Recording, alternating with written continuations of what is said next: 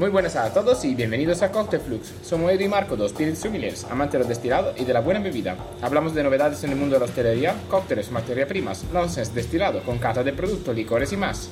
Con invitados de todo tipo, conversamos con ellos de su trabajo y su manera de relacionarse con el mundo de la coctelería y hostelería. En el episodio de hoy hablamos con Germán Rentel, coctelero ilustre, amante de las barricas y maestro en rato libre.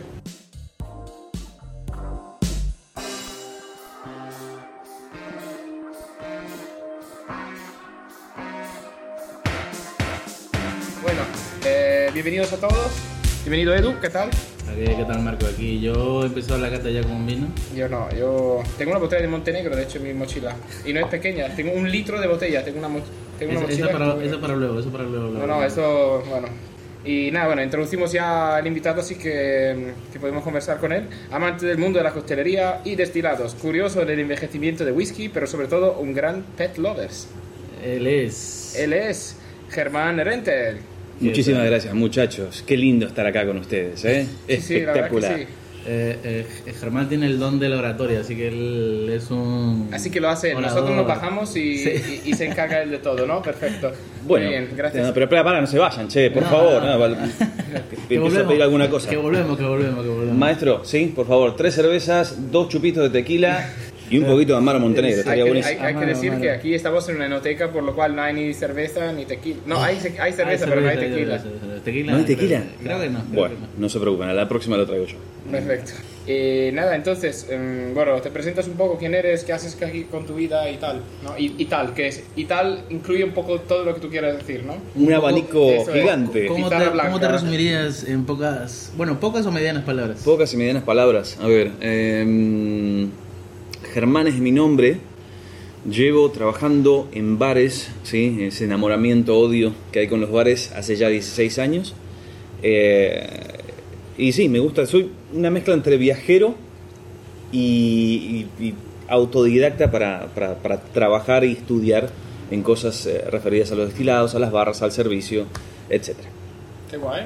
Pues, Un buen, un buen resumen. sí, de, de hecho, mucho más corto de lo que me esperaba. Yo decía, vale, ahora nos tiramos un buen ratito, él se encarga de todo. Corrí el año Yo 1925. me pego la siestita. eh, pues es decir, donde trabajas, ¿no? Sí, sí. eh, actualmente trabajo eh, como bartender en el Hotel Four Seasons que se encuentra en la calle Sevilla, ¿sí? Eh, en el área de lobby, bar, cafetería. ¿sí? Ah. Más allá de eso, también me dedico de vez en cuando a impartir algunas clases de coctelería, información básica sobre destilados y, y demás. Qué bien, qué chulo. A ver, Four Seasons mola mucho eh, y tiene... Me han dicho que el número de trabajadores en ese establecimiento es un pueblo. Eh, sí, Eh, realmente. es- es- Y aún así, la gente se termina conociendo, ¿eh? Más allá de que son entre 300, 400 personas de eh, housekeeping, gente que arregla cosas, camareros, eh, management y todo lo demás, terminamos conociéndonos todos. Hay muchísimos, muchísimos departamentos en un hotel, aún más que, que en una barra, obviamente, o en un restaurante, porque, como dices tú, hay mantenimiento, la gente que limpia la limpieza, la limpieza, la gente que lava las cosas, los uniformes. ¿Te lavan los uniformes?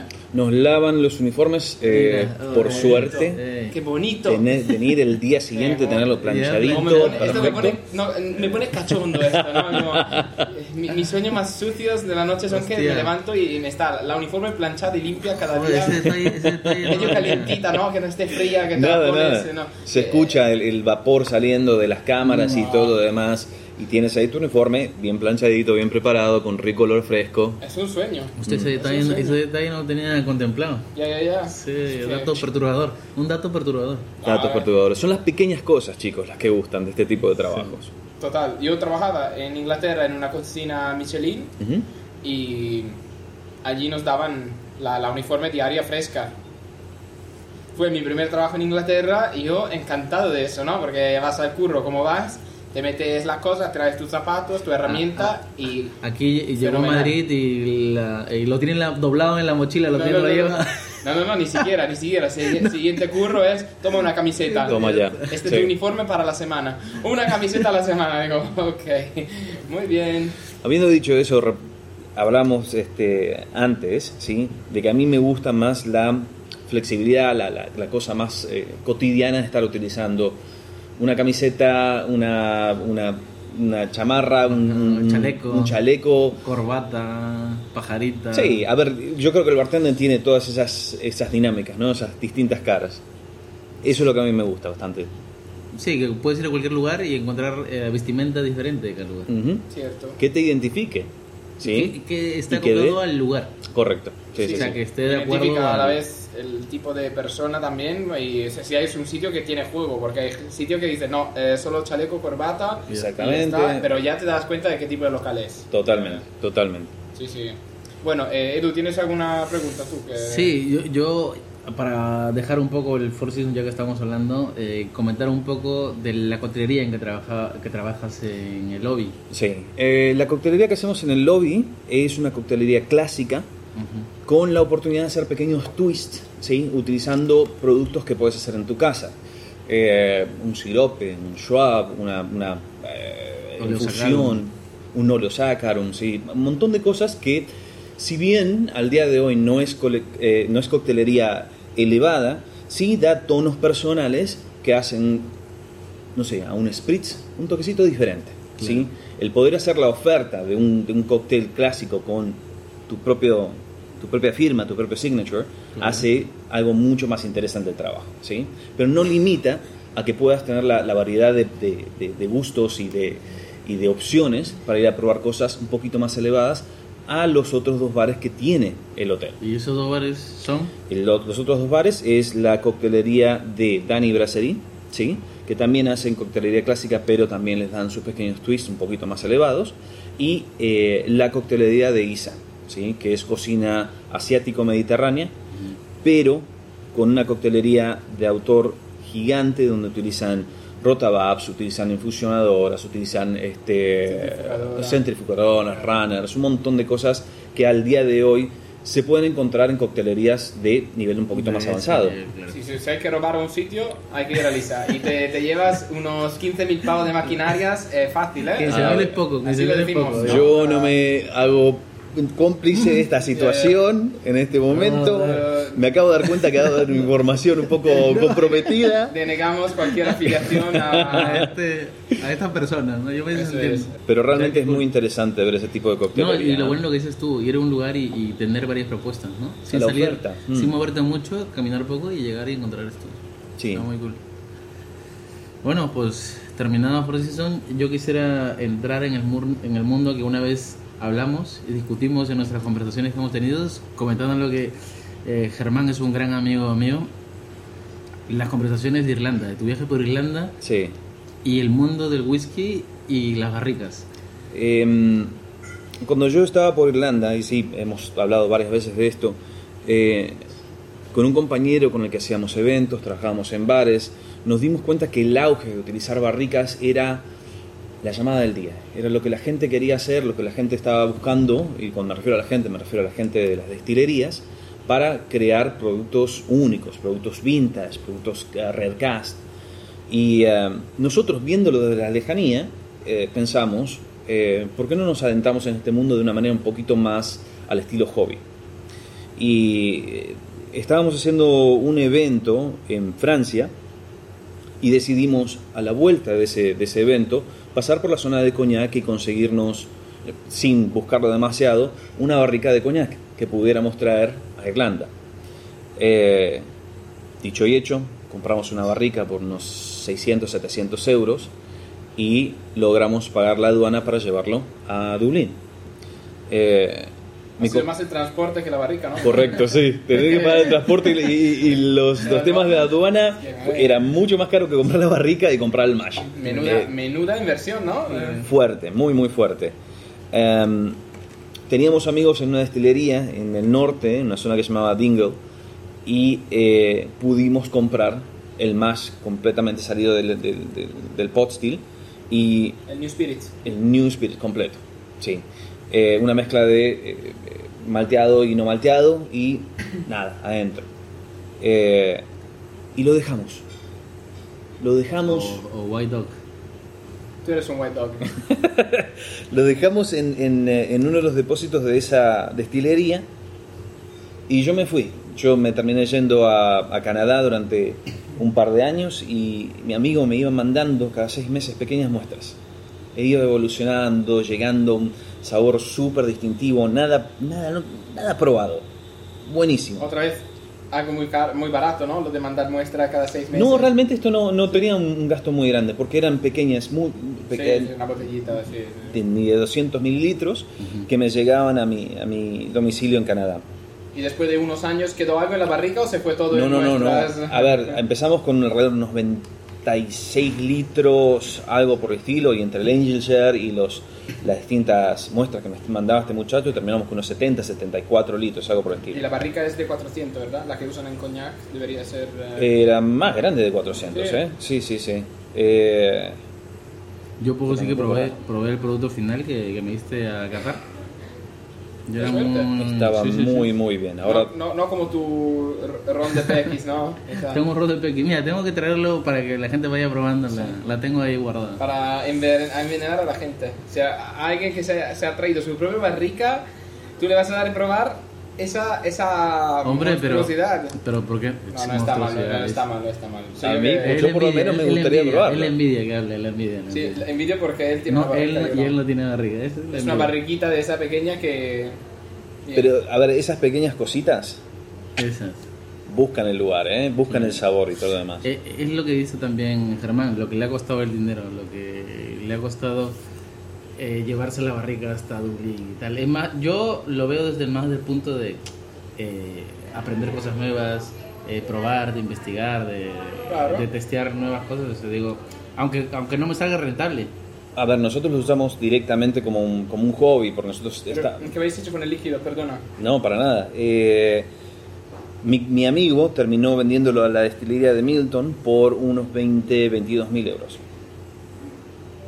Así que la inversión inicial de unos 700 más 200 más 100, 1000, 1200 euros, terminó teniendo una ganancia importante. Solo, no me lo creo. Voy a- No me lo solo con la idea de estar haciendo un pequeño hobby. yo, ¿Qué mañana, yo mañana voy a vender mi ron envejecido en PX. No, no, no, yo mañana me voy a Francia a comprar barricas. Tú vende tu rancito, tú vende un litro y medio, yo me voy a Francia, me compro... Se- mañana se lo vendo a Plantation. Sí, vale, Eh. muy bien. De vuelta, hay un mercado cerca de eso que no vemos todos los días. Plantation. Es la- ese es el mercado que barricas, mover, espirituosos. Sí, pero, a ver, yo no, no, no, no me puedo enterar de cómo una, una, una destilería pague por solo 70 litros La razón por la cual pagan por esto es para, porque para que ellos dé hacen... la receta. No, ni siquiera. Ellos la compran para hacer un rare cask, un vintage, algo que no van a estar generando y venderla a un market share mucho más grande. Ya, ¿Sí? Sí, pero aún haciendo un blend, 70 litros no son muchos, ¿no? No, O sea, no, no. Pero el Master Distiller dice 100, desti- 100 botellas, ¿no? Una tiradura súper... muy, muy, muy corta. O sea, no van a sacar mucho más de. Sí, 500 botellas de un rare cast.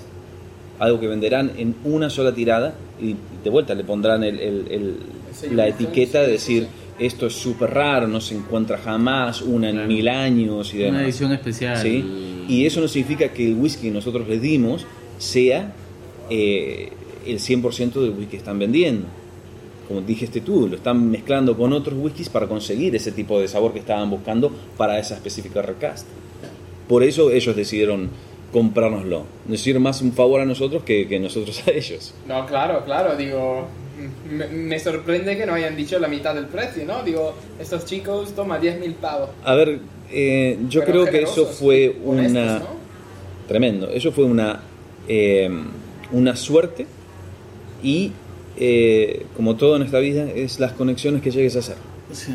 Yo ni siquiera estaba presente cuando pasó eso. Ya, Claro. Tú solo recibiste el ingreso y, uy, ¿qué pasa? Tito, que no sabes. Ah, eh, Más 10.000 euros y lo... ¿Qué ha pasado? Claro, ah, ¿qué ha he vendido pasado? la barrica. Ah, qué bien. ¿Cuánto tiempo la dejaste al final? Tres años y cuatro meses, casi cuatro meses. Vale, tomar nota, toda, todo eso whisky que salen por 25 años envejecido a 80 pavos la botella, bueno, tomar nota que, que, que no hace falta envejecer 20 y pico años para conseguir un producto bueno. Claro, eso está claro. Tiene que haber sido un buen whisky, ¿no? La materia prima tiene que haber sido buena, si no... A ver, nosotros creemos que la. Sí, que el, que el, que el mash que nos pusieron nosotros al principio era ya de por sí muy bueno, eh, de una destilería que ya estaba generando muy, muy buen whisky, pero también muy buen, muy buen gin y muy buen vodka. Claro. ¿sí? Ellos sabían lo que estaban haciendo, pero no tenían el whisky creado en ese momento. Sí estaban en proceso de estar creándolo. Así Bueno, que sí, estaba envejeciendo. El problema del whisky es esto: empiezas a hacer whisky eh, y tu hijo se vuelve, a a lo mejor con un poco de dinero, porque Totalmente. largo tiempo de envejecimiento, sobre todo en Europa, porque en América es mucho más fácil hacer whisky. Sí, y hab- habiendo dicho eso, nosotros nos dimos cuenta, y la razón por la cual tomamos la decisión de comprarla, no solo por un tema de hobby, es porque vimos que hay un mercado que suplanta y, y engrandece todo, que es el mercado americano. El mercado americano, al ser tan consumista, compran este tipo de productos y los piden. Y Así lo que, pagan. Y lo Y pagan. Sobre todo. Sobre todo lo pagan. Sí, sí. Así que sí, fue una, una gran aventura poder hacerlo. Fenomenal. Eh, yo volveré a replantarme la vida porque, o sea, es que esta- con una inversión y un retorno así, digo, ¿por qué estoy currando tanto, tantas horas al día, sabes? Yo creo que nosotros no lo hicimos con ningún tipo de, De- intención. No, no, no, claro, Fue pero- una cosa más eh, Pero al azar. Seguro resultado te pones y no logras al final hacerlo. Mira, este- esto es, yo tengo que rodearme de gente más positiva, porque yo tengo gente así, gente Tiene que, ser- negativa, ¿no? te- Yo- tiene que darte el yin y el yang, tiene que Sí, haber. sí. No, no, Hay que tener el equilibrio. No, no, tontería, tontería. No necesito. Eres un tóxico, ¿vale? No te necesito. Vale. Eso sí. Necesito mejorar esa influencia en mi vida porque, vamos, estoy rodeado de gente de. de ¿Cómo se dice? Buah, se Eso. me escapa. Da- no pasa nada, no, no me viene la palabra. Sí. Eso. no, No, yo- man. No man. ¿Habéis visto Yes Man? De, cara de, Ah, sí, sí, sí. sí, no sí. man, no man, no man. Eh, tú eres un no man. Uh, A mí me parece todo curioso cuando me lo contaste y dije, hostia, es muy interesante cómo puedes llegar sin querer hacerlo a tener... Yo creo que una, fue una gran combinación entre suerte, el momento correcto y también, como dices tú, el estado mental en el que estás. En estar diciendo, bueno, sí, vamos a probar. ¿sí? Cuando tranquilamente podríamos haber dicho, no, me voy a ahorrar 700 euros y me voy para mi casa. Sí, es así de simple. Sí, la verdad es que, bueno, está bien, está bien. Buena, buena, buena apuesta al final y os habéis divertido. Ah, guay, guay todo. Y la barrica al final que eh, han Creo que se deshizo porque no pudimos ponerle absolutamente más nada dentro y Era una barrica muy vieja entonces, era ¿no? bien vieja. Ah, es por eso que la vendieron. Era bien Bien vieja. curada, ¿no? Sí. Quisimos volver a, a solicitar algunas y demás, pero ya nos dijeron que no podíamos eh, y que obviamente no íbamos a tener ningún lugar donde poner nada. Porque se nos hizo la cabeza de empezar a decir, uy, empecemos a generar más, empecemos a poner más cosas. ¿A dónde? ¿A dónde? Pero bueno, fue una, Haber una gran rellenado esa barrica en lugar de solo 70 litros, haber rellenado esa barrica, no te comes, lo- no te come las manos. A ver, de vez en cuando pienso, sí. Si lo hubiéramos rellenado Si hubiésemos puesto mucho más O sea, todavía, cuatro veces el, eh, el líquido, igual no te hubieran pagado cuatro veces el precio. No. Pero, pero Pero igual. también ahí met- metes más inversión al inicio de, Claro. de cuánto. Sí, sí, Y sí. dices, voy a meter más dinero, luego para qué, si no sabías... Pero yo, yo creo que el New a- Make ¿no? es el menor, es el menor coste. A ver, de O vuelta, sea- éramos dos changos de veintipico y treinta y pico de años, no teníamos ni idea de lo que estábamos haciendo, solo lo que habíamos leído en, en- en alguno que otro libro y lo que compañeros trabajando en destilerías nos dijeron. Claro. Esa, eso era todo. Pues qué bien. Edu, ¿algo más? Sí, eh, te quería preguntar, así en formas, lo que nos quieras comentar, tu tiempo de formador, eso que te, eh, que te lo has dicho, sí, lo, lo has, lo has cenado antes. ¿Qué tal esa etapa? Eh, estar- fue muy interesante esa etapa. Em, sí, trabajé como, como, eh, sí, como trainer de bartenders para la European Bartender School en Mallorca del año 2019 hasta principios de 2020 cuando cayó la pandemia y ahí todo quedó patas para arriba.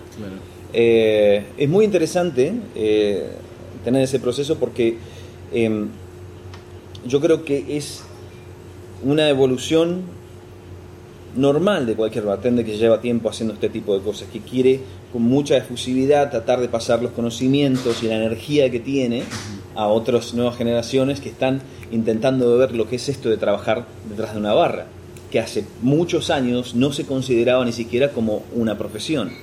Al día de hoy, si bien estamos en un límite entre que se considera y no se considera una, una profesión, se está viendo con otros ojos, se está viendo un pequeño arte, se está viendo mucho más reconocimiento detrás del trabajo ese, de creatividad, ¿sí? de fuerza, de energía. Así que proyectar eso a otras nuevas generaciones o a otros chicos que quieren verlo es algo muy muy interesante y ver quién se engancha con esto y quién ¿Quién no? no. Pero ahí te entraban gente de todo nivel. Todo el nivel de todas IVA, partes. la IVA, la IVA. Eh, tengo un colega que está de instructor ahora, de profe, y tenemos que entrevistarlo, pero él trabaja de lunes a viernes, ¿no? Sí, Bonito, bonito trabajo y sobre todo que está bien porque yo también trabajo de lunes a viernes ahora, tengo la suerte, no como este, ¿no? Pero que, que él ahora está en un curso de destilado, de sommelier de, de vino, de vino. sí. Por lo cual... Porque hay sumiller de otro también, ¿no? Sí. El de verdad y el de mentira, ¿no? Eso es. eh, eso se lo comentamos. es una coña sí, sí, se lo comentamos cuando ya no esté el micrófono porque todo el mundo estará harto de escuchar eso. Pero que, que sí, que él tiene curso desde las 5 hasta las 8, ¿no? Eso. Más o menos. Eso. O sea, que las ganas, para mí, entre semana, después de las 7 de la tarde, son muy, muy pocas. Él, después que ha estado todo el día dando vuelta por sitios, que se ha estado 3 horas, 4 horas de clase, mm, no tenemos Ya físicamente borracho. las No, energías. después de la clase salgo borracho, Además, borracho, además, ¿no? porque este no escupe. Además. Pero que sí que... Te que saca la- fuera de contexto genial, te juro. ¿eh? Pero sí que la- las ganas son muy pocas y eh, el fin de semana, tío, aún menos. Sí, que Pero- cuesta, cuesta esfuerzo. muy cierto. Y, y volviendo al tema que tú decías de formador, yo un tiempo he estado también de formador y es algo, a mí es algo que, que daba como eh, aliento porque de transmitir lo que sabes, ¿no? Y que la gente se vaya incluso trabajando como parte de que tú trabajas como que parte no tuya. es fácil, ¿eh? Porque de vuelta, la concepción de, de- de- de ver lo que alguien hace en tus ojos es de libre interpretación, ¿sí? El cariño que vos le puedas tener a hacer un cóctel o a ponerle la creatividad, a hacer un cóctel o la gente que se dedicó mucho tiempo a hacer un vino es difícil de, de- de expresar, es difícil de, de pasar a otra persona. Porque estamos hablando de cosas que, conceptos que a veces son abstractos. Hay que estar en un viñedo, cortando la, la fruta, poniéndola a hacerlo. Y lo único que tú tienes es esto, es la palabra para poder pasarlo. Y no es fácil. Y sin embargo, lo haces con pasión, lo haces con energía. Es un Sí. trabajo muy, muy... Y Aquí un saludo para todos los maestros que hemos tenido, Marco. Eh, totalmente. Sí, sí, bueno, además, a los buenos, buenos maestros. que no hay muchos, ¿eh? Pero que... No, men. No, no, pero que, que es verdad, también hay que decir que no todo el mundo puede ser un formador eficiente. Hay gente que, que a lo mejor sí hace formación y le gusta hacer formación, pero no, no es lo suyo a lo mejor, no, no, se, no se pone delante a la, a la profesión de formador a lo mejor en, eh, con el mindset correcto, ¿sabes? Eh, de transmitir en lugar de enseñar lo que Claro. sabe. Pero también, sí, la, la suerte de tener gente que te haga caso, porque tú puedes ser el más sabio del mundo, conocértelo todo, pero de verdad, y tienes, estás rodeado de, de gente que no te hace caso porque igual no te No es solo cuando tú sepas, sino la consideración que la gente tenga de ti y cuánto famoso a lo mejor eres, Sí. también porque juega un papel, no, claro, si soy Simone Caporale, yo, pues, aquí, aquí nadie habla, todos callados durante, Escuchando, durante escuchando cuanto yo hable. Cada palabra de lo que vas a hacer. Porque cada palabra va a tener un peso. Eso es. ¿Por qué? Porque es famoso. Y, y enhorabuena, obviamente. Sí, no, totalmente. Y... Se lo ha currado bastante bien. Oh, Eso, Claro, que- claro que sí. Y, No le han regalado nada. Eso, eso, eso es lo bueno, ¿no? Que tener la gente que te hace caso. Si no, bueno, la formación es un poco triste. así. Es eh, un poco. Pero tienes que agotante. luchar para que la Eso gente es te escuche, ¿no? Digo, no, hazme sí. caso, hazme caso. Es un poco desanimante. El tema es, de vuelta, ponerlo en ellos y decir, ¿tienes ganas de estar aquí o no? ¿Tienes ganas de ver esto o no? Porque si no tienes ganas, está perfecto, no hay ningún problema. Tú haz lo tuyo, yo me quedo con la gente que, Que sí, que sí quiere Que sí hacerlo. quiera, claro. ¿sí? Y gastar energía real en esa gente. Porque tú vienes a hacer un trabajo. Es así de simple. Y tu trabajo va a ser mucho más ameno con la gente que te reciba bien, en ese sentido. Y más cuando la empresa te paga los cursos, todo eso ya es la... Ya, no me ha pasado todavía eso. Eh, pero a lo mejor un día lejos, un día muy lejano. No, y van en lo que dices tú, hay mucha gente que va por compromiso porque la empresa se lo ha entrada, lo que dices tú. Sí. Y- O directamente que lo hacen porque es una moda. También. Esa es la parte más jodida. Ay, eh, vi la película Cocktail de Tom De Cruise Tom y quiero ser como Joder, él. Ay, vi eh, Uncharted y lo vi a Tom Holland haciendo un Negroni contando la historia de Camilo Negroni y me gustó eso. Ay, vi al dude en ¿Ha pasado eso en Uncharted? mil veces. ¿Ha pasado eso en, Uncha- en Uncharted? Sí. No he visto la película. Ese- Ahora, ahora voy a ver solo Ahora, por ver eso eso. De hecho, no lo voy a buscar en YouTube. Eh, Tom Holland haciendo So- Negroni. so- solo Y ya esa escena, ¿no? Es que no me interesa el resto, pero. eh, Que sí, ok. Interesante esto. Sí. Piensa que muchas de estas cosas también son modas, ¿sí? Eh, ¿Quién no ha estado en un bar y le han pedido un White Russian solo porque vieron Al eh, Exactamente. El, Lebowski, ya, el, Big Lebowski? Y luego se han ¿no? dado cuenta que asco es este, ¿no? No, pero el más famoso es el de James Bond. Oh, Edu- quiero, quiero un Martín, quiero, quiero un estoy, estoy Martín. planteando, estoy, me estoy planteando hacer este podcast solo. eh, porque esto no puede ser, no puedes salirte con Es, esta es cosa. para que, para que Sí. vean.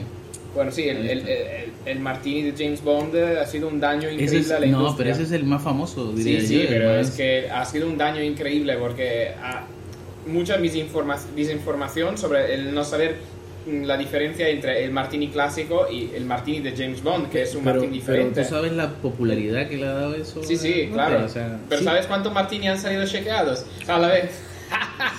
o sea que, no sé, no sé, vamos 50-50 porque mm, está muy bien que haya popularidad. Pero martini chequeado, lo decimos, una, es, una bar- es asqueroso. No tiene sentido, es agua sucia. Aunque sí. Eh, yo no puedo dar opinión acerca Sí. de eso. Lo que a la gente le gusta es lo que yo No, le no, puedo no, pero servir. es eso, es eso. No que a la gente le guste. La gente lo prueba por decir, ah, sí, eh, como lo de James Bond, No, ¿no? al final lo pruebas y te dicen, no, lo- lo eh, y estaba muy alcohólico. Yo, No, no, no, no, pero lo pruebas y dices, ¿qué es este? No está bueno. Sí. Obvia- obviamente, si alguien está consciente, ¿no? De, de todas las cosas y pide un, un martini chequeado, adelante. Para adelante, claro, obvio. Pero la ese es el problema cuando te, lo, cuando te la lían. Cuando te la lían así. Deberían haber dicho que era un eh, Vesper Martini y que no era un Martini normal.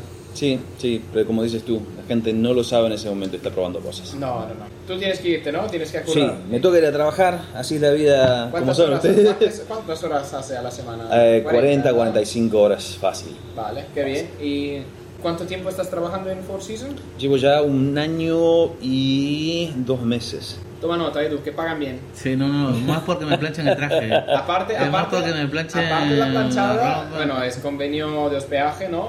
Oh, con- Cinco es estrellas. convenio de hotelería, 5 estrellas. Sí, es- Eh, Eh, lo- Realmente- los- son, muy, son muy buenos los contratos. los contratos son buenos, se respetan muy bien. Sí, ¿sí? sí, es sí. una compañía muy, muy respetable y muy buena. Tiene, tiene cosas muy buenas y tiene cosas muy malas, como todos los trabajos. No, no, pero no he escuchado gente quejarse de, de- de nunca de Four Seasons o de otros cinco. O sea, hay mm, unos cuantos que a lo mejor, pero yo todavía no he escuchado nada más sobre, sobre cómo se portan con, con los empleados y tal.